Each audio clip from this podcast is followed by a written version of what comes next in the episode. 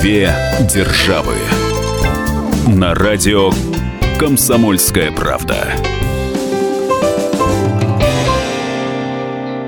Мы приветствуем всех слушателей радиостанции «Комсомольская правда». С вами Алексей Осипов, собственный корреспондент «Комсомольской правды» в Нью-Йорке. И журналист «Комсомольской правды» Ольга Медведева. Тема нашей сегодняшней программы – как получают лекарства в России и в США. Но тема для России, прямо скажем, Леш, наболевшая. И э, мы знаем, что есть список льготных лекарств которые положены пенсионерам, малоимущим, многодетным, Подробнее, как и кому в России выдаются льготные лекарства, нам рассказал Александр Саверский, президент Лиги защитников пациентов. Есть категории заболеваний, при которых назначаются все лекарства, например, онкологически больным, а все лекарства положены бесплатно. Это 890 постановление правительства.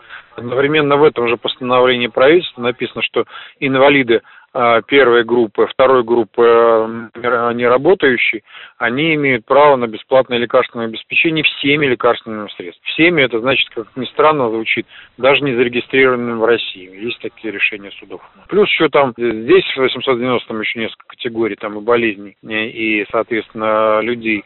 И закон о социальной помощи, там, соответственно, тоже малоимущие, там, многодетные и так далее, они тоже имеют право на льготу. Но это то, что касается России. А вот как получают лекарства в США, мы бы хотели услышать от тебя. То есть э, есть ли такой перечень лекарств, э, которые положено получать бесплатно. И потом попозже мы еще поговорим отдельно про рецепты, которые выписывают в больнице. Давай про льготные лекарства. Вообще такое понятие существует? Вообще такого понятия в принципе не существует. Все зависит не от государства или не от правительства конкретного штата, а от конкретной страховой компании. Э, у человека, у американца теперь должен быть страховой полис в обязательном порядке. Это итог той самой Обама Кейр, реформы медицинского страхования, которую задумала и осуществила администрация Обамы. Одна половина американского населения говорит, что Обама Кейр им серьезно помогла. Другие настаивают, что эта реформа провалилась. Честно говоря, сложно делать какие-либо выводы. Серьезных изменений не произошло, э, и лекарства, они определяются как раз тем самым медицинским полисом, который есть в руках у конкретного человека. Одни страховки э, предполагают, и это страховки очень дорогие, и вовсе не обязательно, что их оплачивает работодатель, они предполагают э, список или так называемую корзину лекарств, которую человек получает по рецептам врача бесплатно. Другие настаивают на том, что вы ничего не получаете бесплатно, а имеете лишь постоянную скидку на определенные препараты. Ну а третий вид медицинских полисов ООН не предусматривает никакой ни полной, ни частичной оплаты страховой компании лекарств вообще. То есть вы платите все из своего собственного кармана.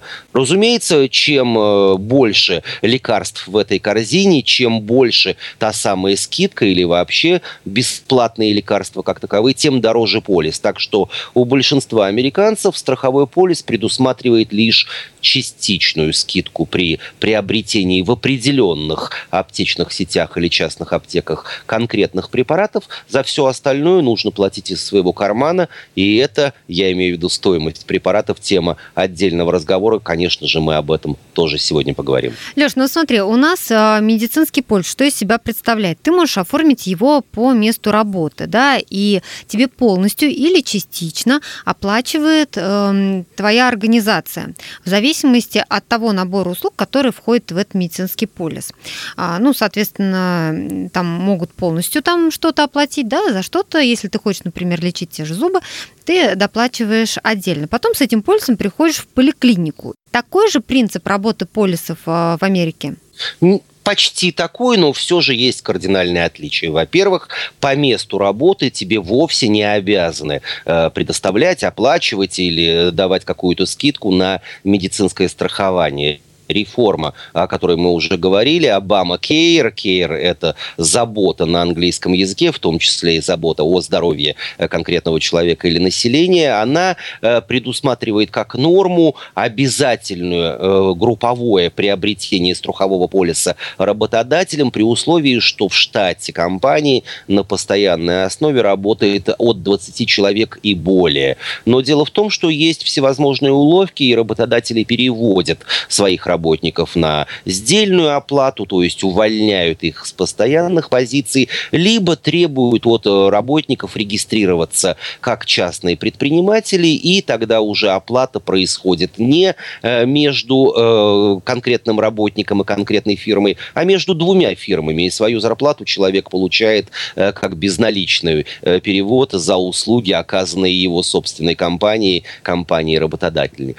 Путаницы и трюков достаточно много, но это вовсе не значит, что э, все американцы сидят без медицинских страховок. Как раз та самая Обама Кейр и э, пытается сдвинуть с мертвой точки э, ту, тот самый дисбаланс, ту самую диспропорцию, когда более половины добропорядочных американцев медицинских полисов до недавнего времени не имело. Ну и опять же, даже если работодатель согласен участвовать в расходах по вашему медицинскому страхованию, э, процент его участия может быть минимальным. Э, Все остальное приходится выкладывать из собственного кармана человеку. И в этой ситуации возникает э, примерно тот же расклад, при котором человек, по сути дела, из своих собственных средств, из своей зарплаты платит не только за себя, но и за всю свою семью, а это очень порой весьма солидные деньги. В штате Нью-Йорк, например, семья из четырех человек, двое несовершеннолетних детей, не работающая жена и супруг, получающий минимальную зарплату, могут выкладывать из своего кармана до 700-1000 долларов США в месяц только для того, чтобы иметь самый простой медицинский полис, который не предусматривает большого количества медицинских медицинских услуг и уж тем более не предусматривает значительных скидок или вообще бесплатных медицинских препаратов. Мы сейчас прервемся на несколько минут. Напомню, говорим мы сегодня о том, как получают лекарства в России и США. Две державы.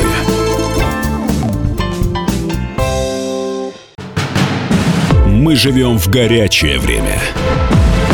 Войны, падение режимов – исчезновение стран. Предсказать заранее такое невозможно. Но увидеть, как на наших глазах меняется мир, реально. Путевые заметки нашего спецскора Дарьи Асламовой. Программу «Горячие точки». Слушайте по средам в 20.05 на радио «Комсомольская правда».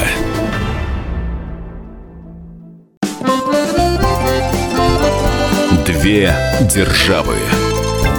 На радио Комсомольская правда. С вами Алексей Осипов, Ольга Медведева, и говорим мы сегодня о том, как получают лекарства в России и США.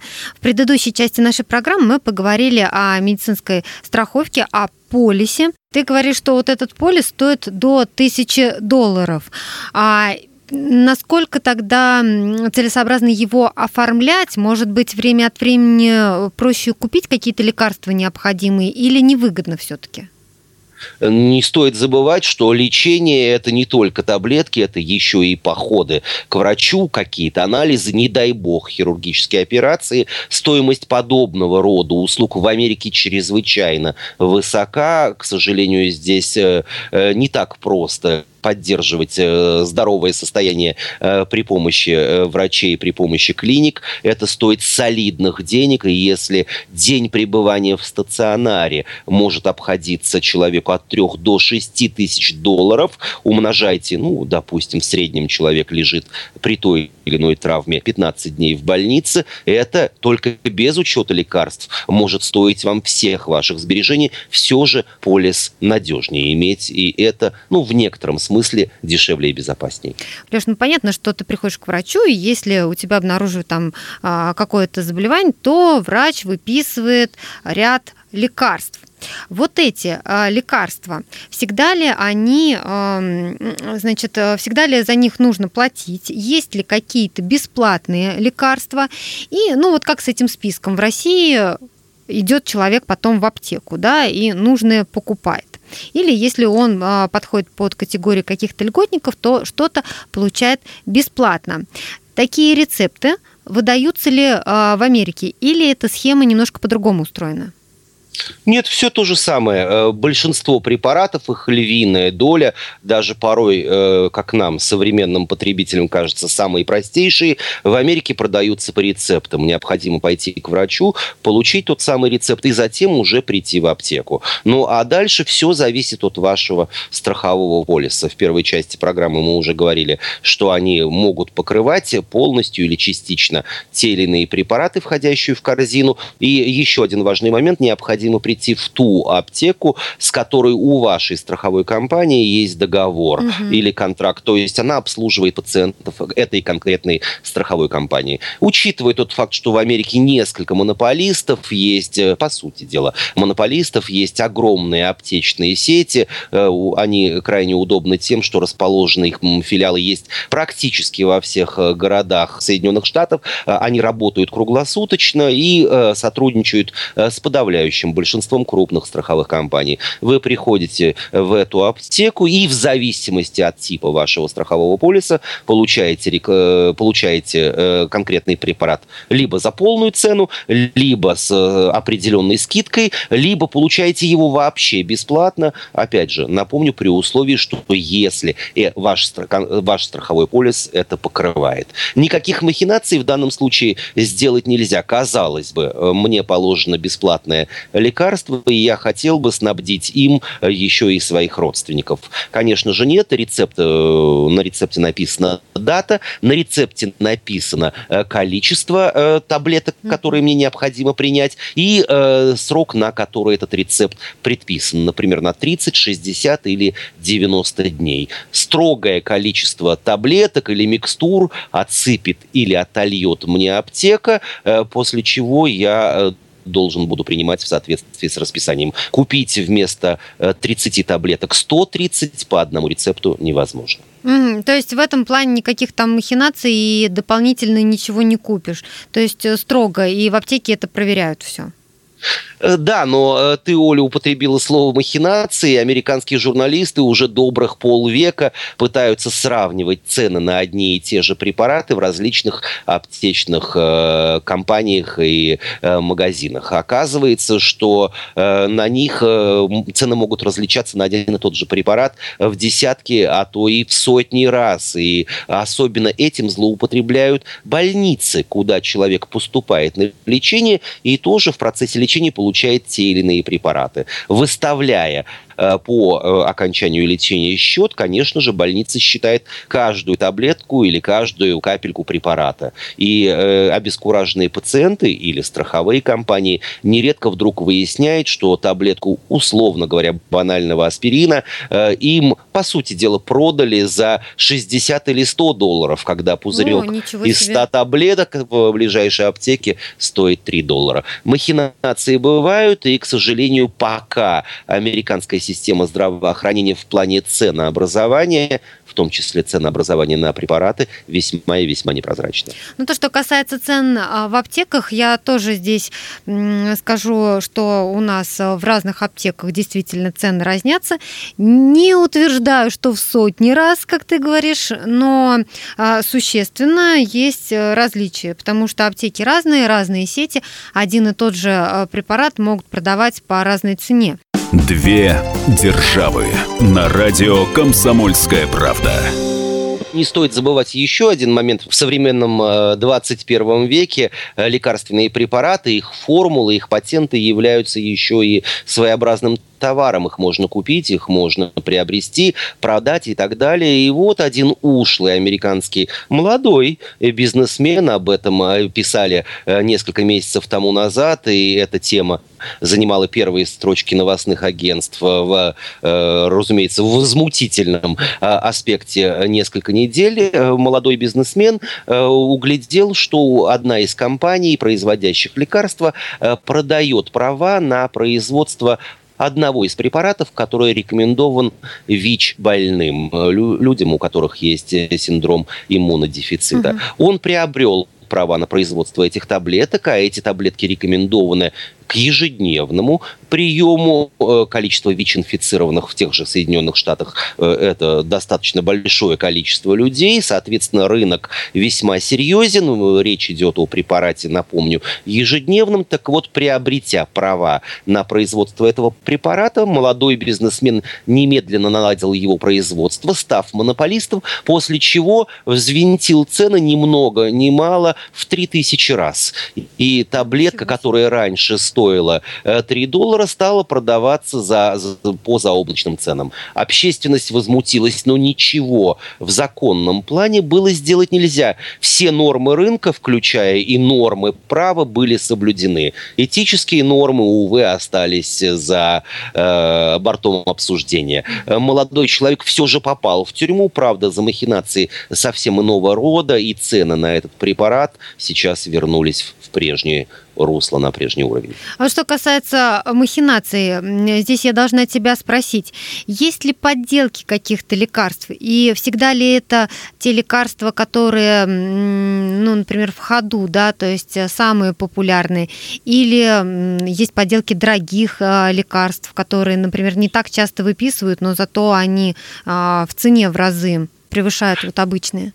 Мы э, уже несколько раз в наших программах, Оля, употребляли, точнее вспоминали аббревиатуру FDA, FDA, это американское агентство по контролю за лекарственными угу. пищевыми препаратами, и э, все лекарства, которые поступают на прилавки, э, проверяются эм, этой ассоциацией, этой организацией в обязательном порядке.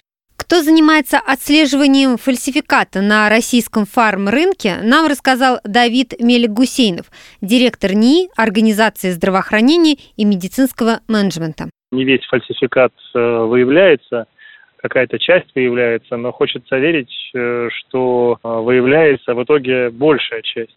По оценкам Росздравнадзора, это официальная организация, которая контролирует качество обращающихся лекарственных препаратов и медицинских изделий.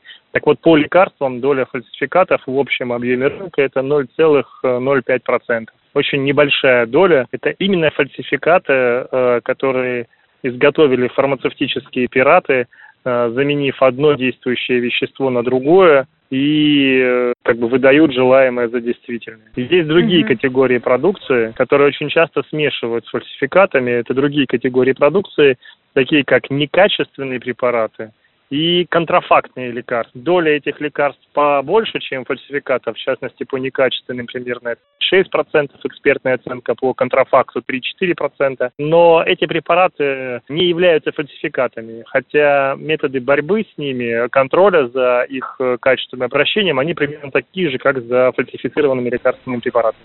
В плане лекарств в Америке в последние 25 лет э, проблемы были лишь с дженериками. Что такое дженерики, Оля, я уверен, ты знаешь, а вот не все радиослушатели, э, по крайней мере, не все мои близкие друзья смогли ответить точно на этот вопрос. Предлагаю о дженериках поговорить в следующей части да, нашей да. программы и обсудить, что это такое и от чего и для чего их принимают. Да, непременно об этом поговорим. У нас сейчас реклама и выпуск новостей. Никуда не переключайтесь переключайтесь, впереди все самое интересное. Две державы.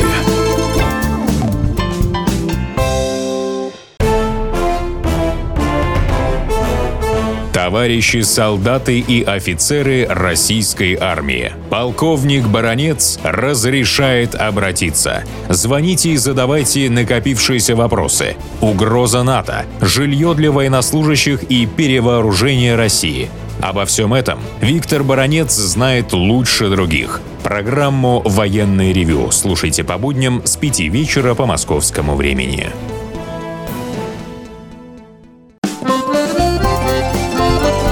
Две державы. На радио «Комсомольская правда».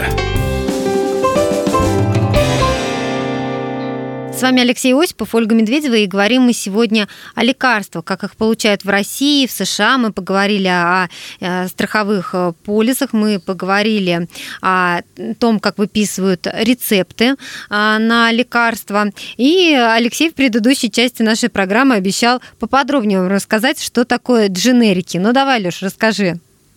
Давай начнем с вопроса, Оль. Э, как э, называется э, ацетисалициловая кислота, которая поступает в виде таблеток на прилавке аптек? Аспирин. Совершенно верно. Так вот, э, оказавшись в Америке, я уверен, в России, в аптеке, на прилавках аптек ты можешь увидеть одинаковые по размеру, возможно, даже и цвету э, пузырьки с таблетками, но на одних будет написано аспирин, на mm-hmm. других будет написано ацетисалициловая кислота в таблетках. Примерно та же ситуация, например, с широко известными и э, применяющимися в России, в том числе, э, более э, утиляющими средствами, как ибупрофен и адвил. Дело в том, что дженерика – это лекарственное средство, которое продается под непатентованным названием. Мы уже говорили о том, что многие лекарства защищены патентами, но формула их известна. Угу. Либо дженерик – это лекарство э, продается под патентованным названием, но оно отличается от фирменного названия. Вот как раз э, Адвил и э, Ибупрофен, потому что патенты могут действовать на территории только определенных стран или каких-либо экономических союзов. И вот примерно та же ситуация аспирин и ацетисалициловая кислота. Ну и, соответственно, и... по цене отличаются. Да, по цене они отличаются. Дело в том, что вроде бы патентованное название, э, патентованное, например, фирма Bayer, всем хорошо известно, и является как раз э, владельцам патента и производителям аспирина. Они э, гарантируют своим именем, своей многолетней историей, своими э, неоднократными исследованиями, э, да и вообще э, тем ассортиментом лекарственных препаратов, которые они производят многие годы, скажем так, солидность. Дженерики чаще всего э, производятся в странах третьего мира, там дешевле рабочая сила, там дешевле сырье, э, хотя вроде бы там серьезное э, в плане объема производства фармакологии фармакологическая промышленность, и э, в любом случае дженерики э, стоят гораздо дешевле, нежели патентованные препараты. И вот тут возникает вопрос, что покупать. В Америке э, страховые полисы четко оговаривают, либо мы вам предоставляем только патентованные препараты, то есть мы вам гарантируем более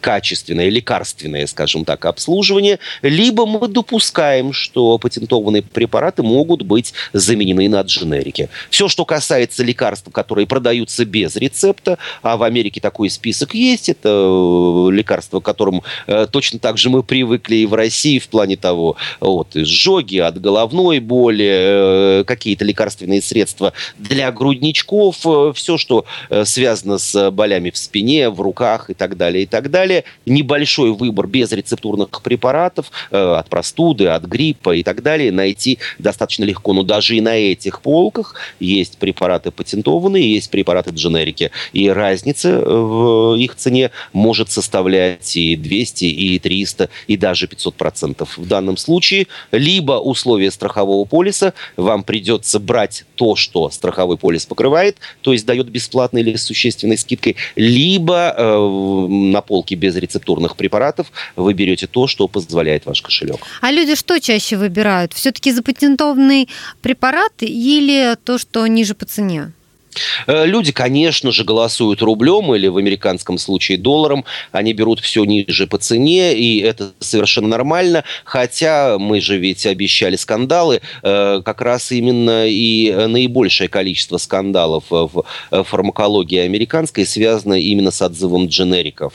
Дело в том, что да, в Индии, в Китае, в других странах третьего мира дженерики производятся в огромных количествах, достаточно дешево, но, видимо, не всегда соблюдается технологический, сырьевой какой-то иной процесс, и э, та самая FDA в Америке не раз и не два отзывалась полок аптек как раз именно дженерики. Это было связано и с наличием э, посторонних примесей и с некачественной дозировкой препаратов, ведь в каждой таблетке должно быть строго предписанное количество микро или миллиграмм того или иного препарата. Ну и еще один важный момент, э, о котором много говорят в отношении дженериков.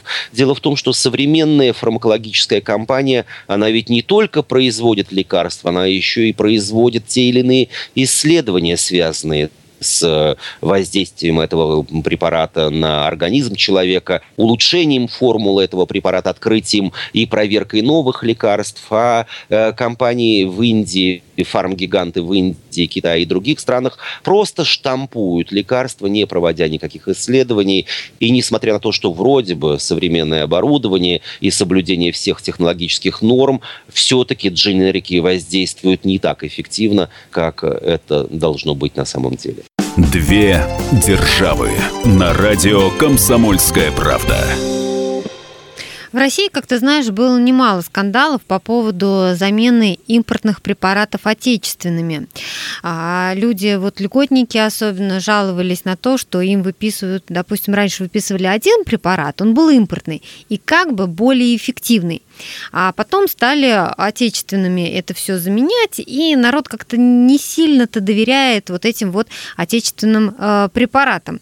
Э, об этом много спорили, мы сейчас не будем углубляться в эти споры, а поговорим вот о чем. Вот в Америке есть эта проблема, когда импортные препараты и местные препараты вот как-то взаимозаменяются. То есть мы поговорили об оригиналах и дженериках, а вот что касается своих препаратов, которые у себя производятся, и привозят ли вообще э, из-за границы там другие лекарства, есть ли в них в принципе необходимость? Нет, такой необходимости нет, за одним лишь исключением. Э, конечно же, люди, особенно люди золотого возраста, привыкают. Скорее всего, это даже эффект плацебо. Может быть, там нет никакого лечебного воздействия, но люди, старики, привыкли класть под язык э, валидол или нитроглицерин, или, например, э, капать в стаканчик карвалол и принимать его при сердечных волнениях. Большинства этих препаратов в принципе нет на американских полках, либо подобного рода препараты, я имею в виду такого же характера воздействия, просто в других формах. Ну вот, например, кроволола в Америке я не видел никогда. Ну, то есть ты Но скорее говоришь вы... о русских американцах. Конечно же. И если ты приезжаешь на Брайтон-Бич, то в разного рода киосках и магазинчиках можно, не в аптеках. Или на развалах э, старички и старушки сидят и продают в том числе лекарства из России, что-то вроде йода, кроволола, волокордина. А где они его берут? Э, скорее скорее всего, привозят э, их родственники и друзья и знакомые. Сказать тебе по правде, несколько и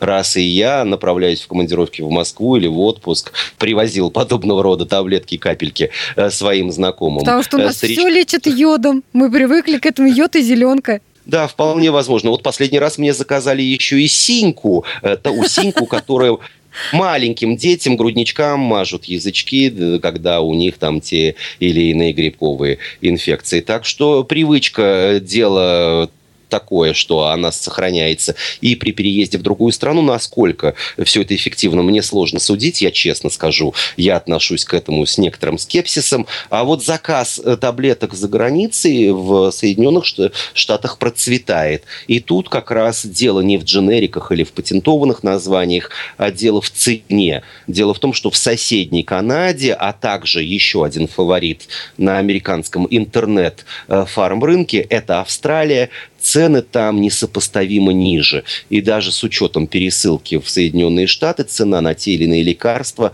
э, оказывается в несколько раз дешевле. Э, Комсомольская правда принимала и принимает активное участие в разного рода благотворительных акциях. И вот пару лет назад по просьбе своих э, коллег из отдела внутренней политики я, участвовавших в благотворительной акции, привозил из Америки крем, э, специальный крем, точнее мазь для девочки, россиянки, страдающие редким дерматологическим заболеванием. И, как выяснилось, в Америке этот крем, эта мазь э, стоила по 50 долларов за э, тюбик, а девочке нужно несколько тюбиков в неделю. А вот в австралийской интернет-аптеке весь заказ, 20 тюбиков, обошелся мне в 15 долларов, не включая пересылку. Mm-hmm. Конечно же, я сделал заказ в интернете из Австралии. Заветный пакет сначала оказался в Нью-Йорке, затем в Москве, а потом потом, э, насколько я помню, в Сызрани Самарской области э, девочка получила свои лекарства, и цена их э, была несопоставимо ниже, чем в Соединенных Штатах. Ну, и я еще знаю, что среди моих знакомых есть такие, кто заказывает витамины а, в США просто по той причине, что аналогов в России нет. Ну, э, витамины, БАДы – это отдельная тема любого туриста, отправляющегося в США, в плане того, что они занимают много места и веса, опросят их все, почему они так эффективны, и самое главное, во сколько они обходятся американскому потребителю, вполне возможно, что даже и бесплатно. Предлагаю поговорить в следующей части программы. Две державы. Разгадать планы Владимира Путина не под силу даже западным спецслужбам. Но я, Эдвард Чесноков, знаю, чего хочет наш президент на самом деле. Каждый четверг вместе с вами в прямом эфире разгадываем мотив очередного поступка Путина. О чем думает и что планирует Владимир Владимирович. Слушайте и звоните в программу «Вождь» по четвергам в 20.05. Время московское.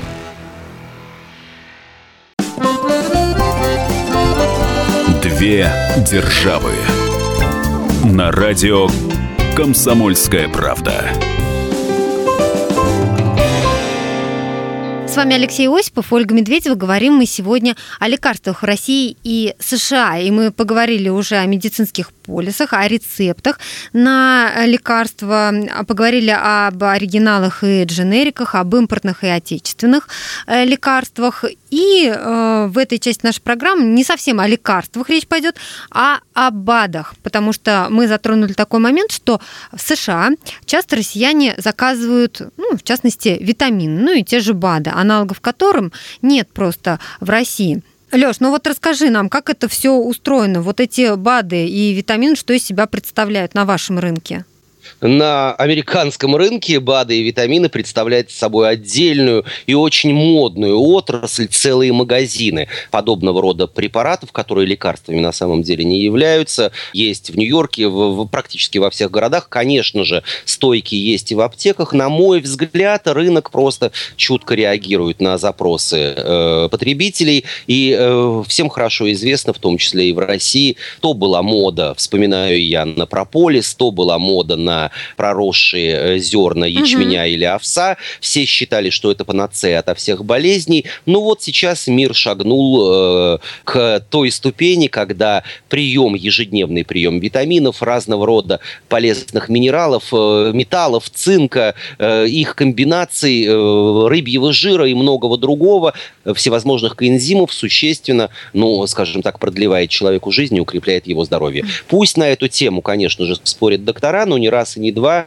в американской, да и в российской печати говорилось о том, что все это, конечно, приятные дополнения, которые неплохо иметь, но перед этим нужно непременно консультироваться с врачом, потому что бесконтрольный прием даже тех же витаминов может существенно навредить здоровью. Но в любом случае американские пузырьки яркие, красивые, э, привлекающие внимание. Кстати, э, нередко эти витаминки э, представляют из себя крошечные капсулы или крошечные таблетки, которых 100 штук в даже среднего размера пузырьке занимают примерно одну восьмую такого пузырька, но меньше продавать, наверное, неинтересно, неудобно, да и надписей не будет видно. Я, честно тебе скажу, ничего из этого не приобретаю для себя, потому что, проконсультировавшись Ты с своим чаще врачом... привозишь нашим э, сюда, в Россию, да, друзьям своим, да. каким-то знакомым? Друзьям, друзьям и знакомым, и, честно говорю, не покупаюсь на эту удочку и не покупаю для себя или для своих близких, потому что, еще раз э, поговорив э, и со своим лечащим врачом, и с другими специалистами, беря не раз интервью у корифеев американской и российской фармакологии и медицины, выяснил, что, в общем, пока, по крайней мере, для меня лично в этом нет никакой необходимости. Но, э, опять же, мир в смысле коммерческий на все это дело реагирует весьма активно, предлагаются все новые и новые, ну, я не знаю, как это сказать, формулы или соединения, утверждается, что здесь э, вам восстановит хрящи ваших э, суставов, но ни раз и не два уже звучало, если определенного рода препараты способствуют восстановлению хрящевой ткани, регенерируют ее, это невозможно сделать, например, только в коленках. Из хряща состоят наши уши, из хряща состоит наш нос. Э, соответственно, если в определенной пропорции хрящевая ткань восстанавливается в суставах, точно в такой же пропорции у конкретного человека должны вырасти нос и уши. Но этого не происходит, однако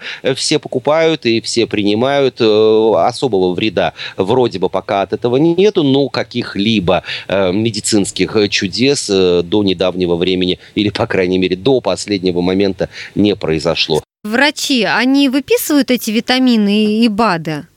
Дело в том, что, опять же, все зависит от страхового полиса. Ряд страховых полисов, особенно полисов дорогих, расширенных, предполагают оплату страховой компании тех или иных БАДов, тех или иных дополнительных э, пищевых э, добавок, витаминов при условии, что это будет предписано врачом. Так что банальный рыбий жир в той или иной дозировке витамин С, В12 или какой-либо другой угодно можно получить и бесплатно, но в данном случае по рецепту врача. Во всех остальных случаях берите э, корзинку или сумку, отправляйтесь в аптеку, набирайте необходимое количество пузырьков и э, тогда уже э, занимайтесь, если не самолечением, то, по крайней мере, само, ну, я уж не знаю, восстановлением в плане витаминов. Давай в заключение нашей программы осветим еще один аспект. Есть ли такое вообще явление, когда цены ну, резко повышаются там, ну, на фоне чего-то? Наша справка. Пять лет назад разговоры о вспышках свиного гриппа спровоцировали резкий рост цен на лекарства по всей стране. Тогда всего за несколько недель цена на противогриппозную маску взлетела с 2 до 12 рублей. В январе этого года в разгар эпидемии гриппа на несколько дней из аптек исчезли противовирусные, жаропонижающие препараты и ряд антибиотиков. В Иркутске цены на противопростудные лекарства подскочили почти на 40%. В прошлом году в Хабаровске в ходе проверки местная прокуратура обнаружила завышение цен на жизненно необходимые лекарства. Разница была в 18 рублей. А в Челябинской области наценка на те же препараты доходила до 80%. Летом прошлого года разразился скандал в Самарской области. Региональные центры по профилактике и борьбе с ВИЧ-СПИДом обратились к главе Минздрава с просьбой проверить ценообразование лекарств для ВИЧ-инфицированных. Врачи жаловались, что цена препарата составила 34 тысячи рублей, тогда как в Пермском крае он стоил 31 тысячу. Понятно, что пытаются это регулировать, наверное, потом находят каких-то виновных и их наказывают за такое резкое, неожиданное повышение цен. Но периодически все же это случается. Бывает ли такое это э, в Штатах или это может быть связано не столько вот с какими-то конкретными явлениями, а может быть нет фиксированных цен на препараты? Про фиксированные, точнее, не фиксированные цены мы уже угу. э, с тобой говорили. Их не существует. Рынок в Америке, я имею в виду рынок глобальный, сформировался уже давно, поэтому, в общем, э, каких-либо таких вот трюков с внезапным повышением цен на лекарства, их, э, по крайней мере, в последние пять лет не происходило. Но есть э, своего рода сезонные колебания. Они порой бывают весьма значительными. Например, два года назад в Америке вдруг резко подскочили цены на отпускные цены на э, противогриппозную вакцину. Дело в том, что средства массовой информации нагнетали истерию по поводу того же свиного гриппа. Все говорили о том, что эта болезнь не пройдет, не обойдет стороной никого, что американцам необходимо вакцинироваться как можно быстрее. И, понятно, производители тут же подняли цену на вакцину, на ее отпускную цену. Соответственно, до конечного потребителя она стала доходить в в еще гораздо более дорогом варианте. Газеты сразу тут же всполошились, но ничего, честно говоря, сделать было нельзя. Спрос рождает предложение, и э, завышение цен не было признано э, каким-либо противозаконным актом. То есть ты Люди... чувствуешь вот эту силу слова? Сначала нагнетали обстановку, добились того, чтобы эти цены взвинтили, а потом стали писать о том, что эти цены завышены. Да, но в любом случае пострадал не столько карман потребителя, конечного человека, сколько все-таки карман страховых компаний. Угу. А они-то и являются, в общем, наиболее надежными регуляторами, в том числе и цен на медицинские услуги, включая цены на препараты. Если они не находят чего-то сопоставимого по цене э, в определенном месте или у определенного поставщика, мгновенно в наш компьютерный век заявка направляется другому, и рынок соответствующим образом реагирует. Так что будем надеяться, что в скором времени примерно такой же расклад будет действовать, расклад в пользу потребителя будет действовать и в России. Да, будем на это надеяться. Я напомню, что говорили мы сегодня о лекарствах в России и в США. Ну а если вам что-то есть сказать по этому поводу, пожалуйста, заходите на наш сайт fm.kp.ru. Там вы можете оставить свое мнение или ищите нас в социальных сетях, в Фейсбуке, ВКонтакте и в Одноклассниках. С вами были Алексей Осипов, Ольга Медведева. Услышимся через неделю. Две державы. Мигранты и коренные жители. исконно русское и пришлое. Культурные конфликты и столкновения менталитетов. Пресловутый НАЦ-вопрос встает между нами все чаще и острее. Ставим его ребром на радио «Комсомольская правда». Программу «Национальный вопрос» слушайте каждую пятницу после восьми вечера по московскому времени.